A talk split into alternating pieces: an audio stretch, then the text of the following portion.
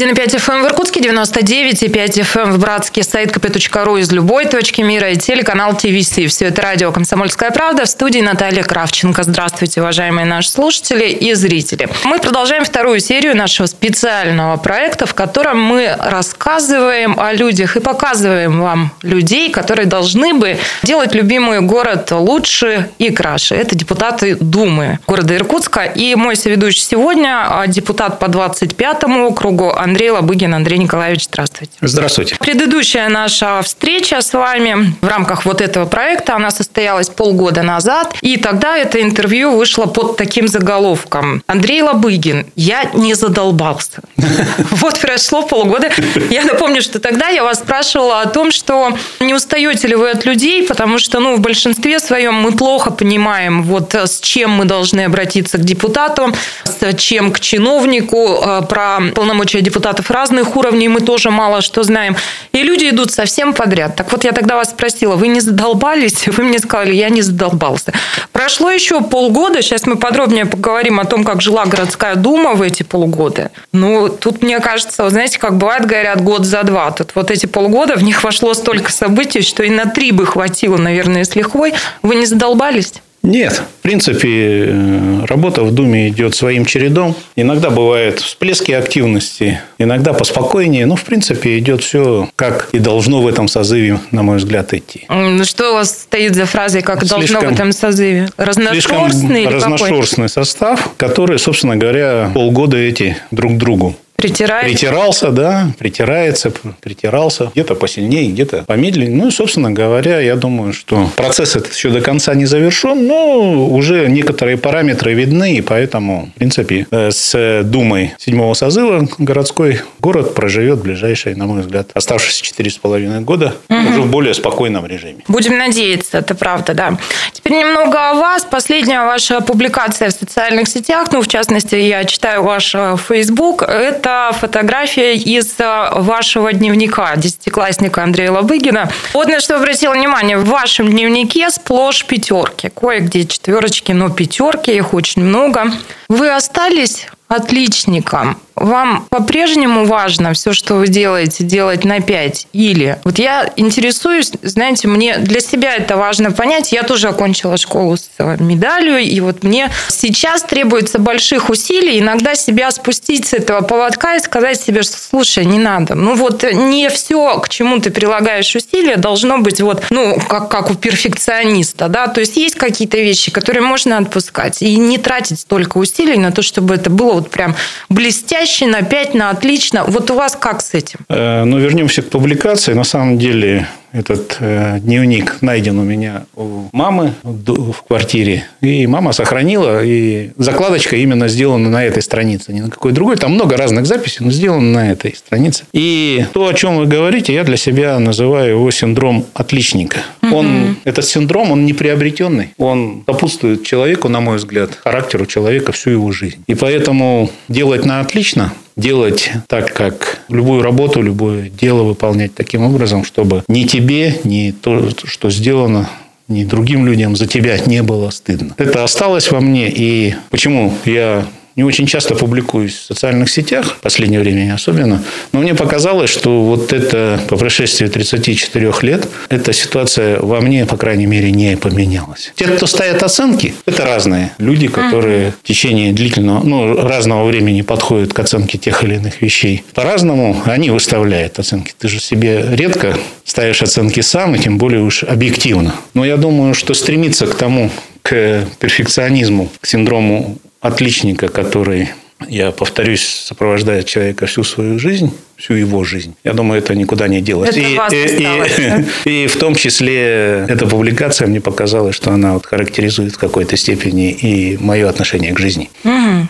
Случайности нет. Я рад, конечно, что вы очень внимательно изучаете. Э, внимательно и это я, я, и хотелось бы мне, чтобы это было связано не только с предстоящей передачей, записи передачи, а это что это на постоянной основе. Ну, минутка кокетства от Лобыгина. Ну, далее, вот опять же про этот дневник. Даже пару минут. Я, я и впрямь внимательно изучала, и вот что мне а, попалось на глаза, помимо того, что там все сплошь в пятерках, там замечание от учителя. Оно гласит, пререкается с учителем, а, тем, поэтому мешает вести урок. Вот это про что? Это про какую-то вашу поперечность или это какое-то обостренное чувство справедливости или это желание самопрезентации любой ценой? О чем говорит эта запись? Что у вас? Я думаю, что на тот момент это было все в совокупности. И не исключая, потому что мне на тот момент было там около 16 лет, что-то так, около 17. И поэтому я думаю, что в том числе и самопрезентация тоже присутствовала. Есть ощущение, что мало что изменилось с ваших 16 лет. Э, и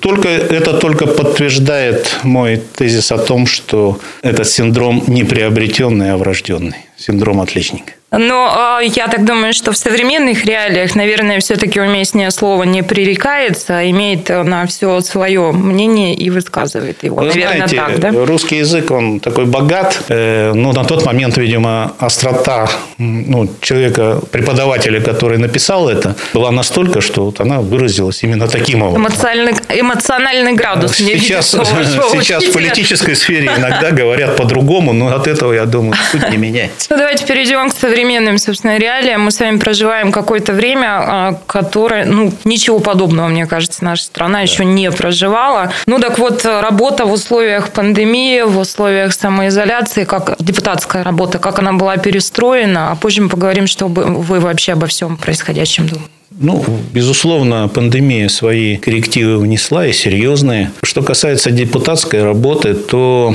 конечно, момента объявления вот, режима самоизоляции сначала президентом, а затем и губернатором, Собственно говоря, прием граждан мы ведем в режиме э, виртуальной приемной через социальные сети. Они у меня, ну, я во всех присутствую.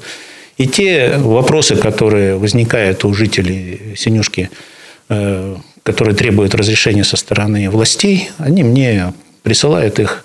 Сейчас гаджеты позволяют любую информацию оперативно передать. Также у нас есть возможность оперативно реагировать на те или иные проблемы. Ну, там, начиная от мусора, заканчивая работой управляющей компании. Вот я как раз обращение там, со социальной помощью и вот прочее. Вот за эти полтора месяца как, как они отразились на чаяниях, собственно, э, жителей? Изменился ли характер обращений? Ну, безусловно, люди сами э, пореже выходят на улицу из квартир, соответственно, и круг проблем, безусловно, сузился.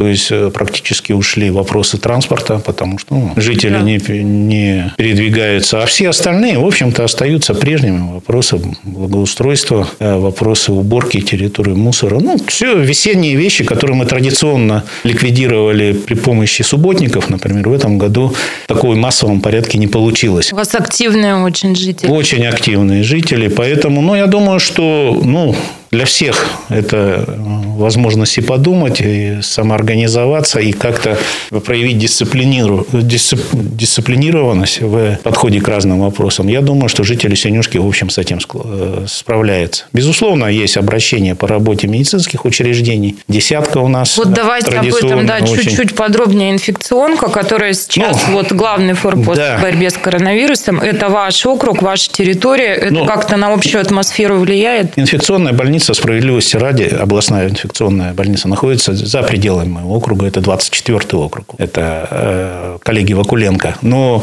совсем немногие люди знали об этом. Но я, как человек, имеющий отношение к какой-то степени к медицине, пять лет отработав председателем комитета по здравоохранению, я знал, что больница номер 10 является резервной больницей для развертывания именно в период эпидемии, пандемии, как резервная угу. больница для размещения инфекционных больных. Ну, тогда было это все гипотетически, так сказать, Казалось, что вообще не про никогда нас. в жизни. А сейчас это вот в полной мере. Мы видим, что разворачиваются койки там. В общем, есть э, вопросы, связанные с организацией. Но, тем не менее, мы видим, что медики преодолевают э, эти проблемы. И более того, смотрят вместе с жителями с оптимизмом. С, после, все равно жизнь после пандемии, она будет. И требования, современные требования людей к их жизнеобеспечению, безусловно, никуда не денутся. В связи с этим я бы хотел немножко наш... Не знаю, вы, конечно, как э, замечательный ведущий, который перед талантом, который я, конечно, преклоняю. Прекращ, опускайте, я знаю. Значит, да. э, э, хотел бы вам предложить для, не только для себя, и, может быть, для коллег в последующем из городской думы тему пяти вопросов. Почему пяти вопросов? В связи со сменой мэра города Иркутска мы избрали, да, совершенно недавно, Руслана Николаевича Болотова. И вот э, вчера, э, 12 числа, когда мы его пришли поздравлять с днем рождения, угу. он предложил нам следующий порядок взаимодействия такого стратегического направления на 5 лет. Он нам предложил каждому депутату от округа направить его адрес 5 основных вопросов, которые бы депутат считал, что их необходимо решить в каждом избирательном округе. И мы договорились, что это будет, ну, вот эти пять вопросов от округа, мы попробуем их совместно. Это не то, что наказ мэру, что нужно сделать, ну, типа, угу. ты делай, а мы тут будем смотреть. А это вопрос, вопросы, которые мы видим как основные в своем каждом избирательном округе. И когда вы говорите, что вы там пишете, я вот Формулируете писал, вопросы? Не формулирую, они сформулированы, потому что это вопросы, связанные с э, э поступающие от э, жителей, да, но у меня пять таких вот вопросов. подробнее о них и подробно готовы. И я думаю, что мы... коллеги потом придут после меня, и я уверен, что у них у каждого эти пять вопросов будут, и вам будет, в принципе, четкая картина. От 5 на 35 это у нас получается, как сразу не перемножу, сколько? Андрей Николаевич, я поняла, что, да. в общем, моя работа теперь вот, э, да, да, не требует там. никакой подготовки. Пришел любой депутат, 5 вопросов. Но эти 5 вопросов 25-го округа мы с Андреем Николаевичем Лобыгиным обсудим через пару минут. Тема дня.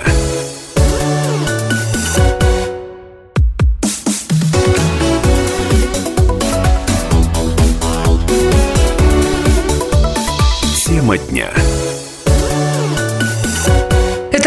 «Комсомольская правда» в студии Наталья Кравченко. А мой соведущий сегодня депутат Думы Иркутска по 25-му округу Андрей Лобыгин. Андрей Николаевич, еще раз здравствуйте. Еще раз здравствуйте. Мы ушли с вами на перерыв, и вы рассказали о том, что свежеиспеченный новенький мэр Иркутска Руслан Болотов а, предложил депутатам Думы по каждому округу сформулировать а, пять главных вопросов. То, что вы мне об этом рассказали, я ну, воспринимаю как а, обнадеживающий очень сигнал, что как-то вот эта вся история про ну, скажу мягко, недопонимание мэрии и думы, да, друг друга где-то, что вот это все закончилось. И теперь, ну, как-то будет связка, будет тандем. Ладно, хорошо, если так, ну, а давайте вот к этим, собственно, пяти вопросам. Главная ваша, главная боль, а, вот округ номер 25, и как бы вы для себя обозначили вот пять основных проблем, направлений? То, что было предложено жителями пятого округа, заключается в следующем. Первая и серьезнейшая проблема – это строительство нового корпуса детской поликлиники номер 10. То есть, вот о чем мы говорили. То есть, сейчас многие жители, и не только района Синюшина гора, когда попадают э, в 10-ю э, больницу или поликлинику, видят, что это приспособленное собственно, помещение, бывшее общежитие, которые когда-то были переделаны под больницу и поликлинику. И, конечно,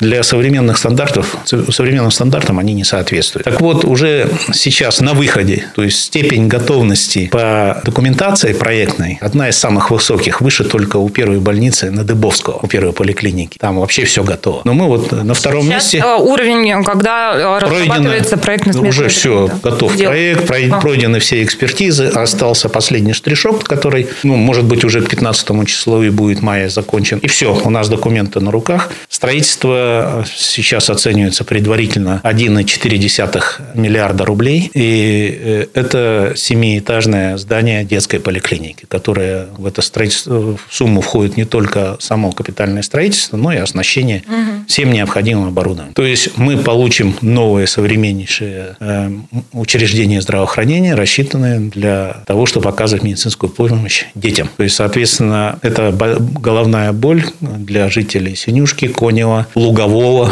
и части даже Первомайского, которые будут, так сказать, тяготеть к этому новому зданию. Второй проект, который, ну, он, конечно, несопоставим по масштабу, ну, тоже масштабный, это нам необходимо строительство нового здания детской школы искусств. Сейчас она расположена на Синюшке в зданиях приспособленных. Часть в жилых помещениях на первом и втором этаже, и часть находится в бывшем здании кинотеатра «Орион». Так вот, мы выступаем э, с предложением, и значит, специалисты по дополнительному образованию и строителю нас поддерживают, сделать пристрой к бывшему кинотеатру «Орион». Там позволяет и территория, и все прочее. И сделать современнейшую школу искусств, которые, так сказать, ребятишки с ближайших микрорайонов могли бы... В какую сторону его А вот если смотреть на Орион в левую сторону, там, где автостояночка сейчас. А, такая, все, я поняла. Да, в эту сторону. Потому что В правую сторону нельзя его расширять, потому что там достаточно много сетей. И там находится третий объект, который из пяти, который называется сквер 75-летия Победы, который, собственно говоря, уже отыгран. И в этом году должны будут э, провести э, все необходимые строительные работы. И мы к осени предполагаем получить новый сквер на э, бульваре Это Рябика. в рамках комфортной городской среды? Нет, это в рамках другого проекта, когда жители тоже выбирали возможность благоустройства своего микрорайона. Третий момент. Четвертый. Четвертый, да.